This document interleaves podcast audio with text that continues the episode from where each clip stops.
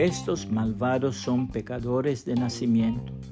Desde que nacieron mienten y siguen su propio camino. Salmos 58, 3, nueva traducción viviente. La mentira a la cabeza.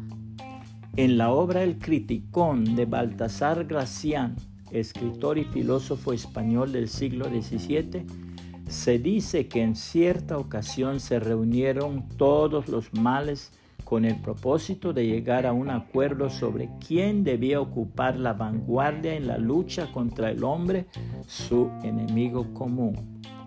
Formaban aquel macabro conjunto la discordia, que tuvo el honor de iniciar los trabajos de planificación, la gula, primera pasión del hombre, la lascivia, que se jactaba de ser la más poderosa, la codicia, raíz de todos los males, la soberbia, de pretendida nobleza celestial, la ira y por último la malicia, que al ver cómo ninguna cedía y la discusión se alargaba, propuso que se pusiera la mentira a la cabeza y entrando los demás vicios en su orden tarde o temprano, se conseguiría vencer al hombre.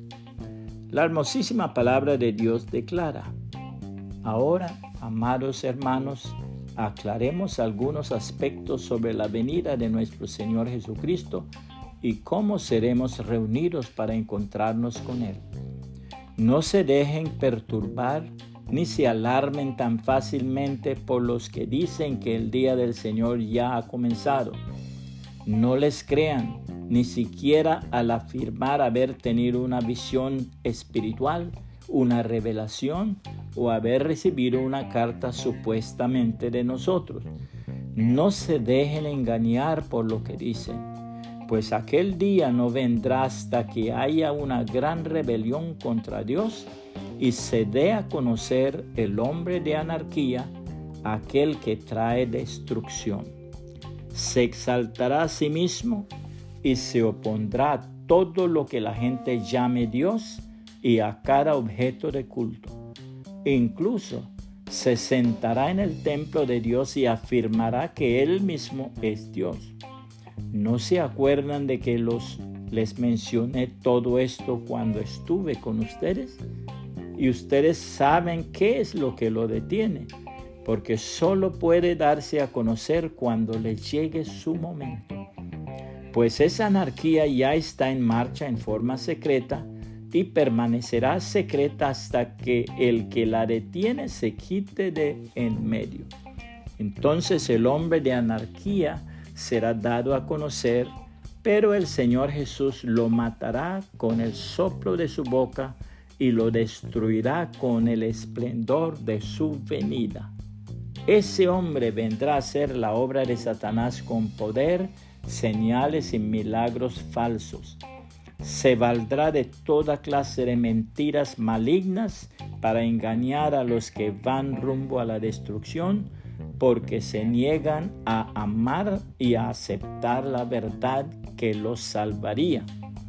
Por lo tanto, Dios hará que ellos sean engañados en gran manera y creerán esas mentiras.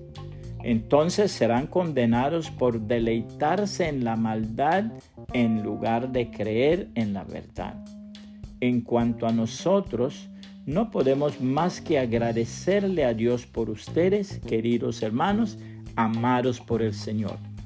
Siempre estamos agradecidos de que Dios los eligió para que estén entre los primeros en experimentar la salvación, una salvación que vino mediante el Espíritu, quien los hace santos y por creer en la verdad.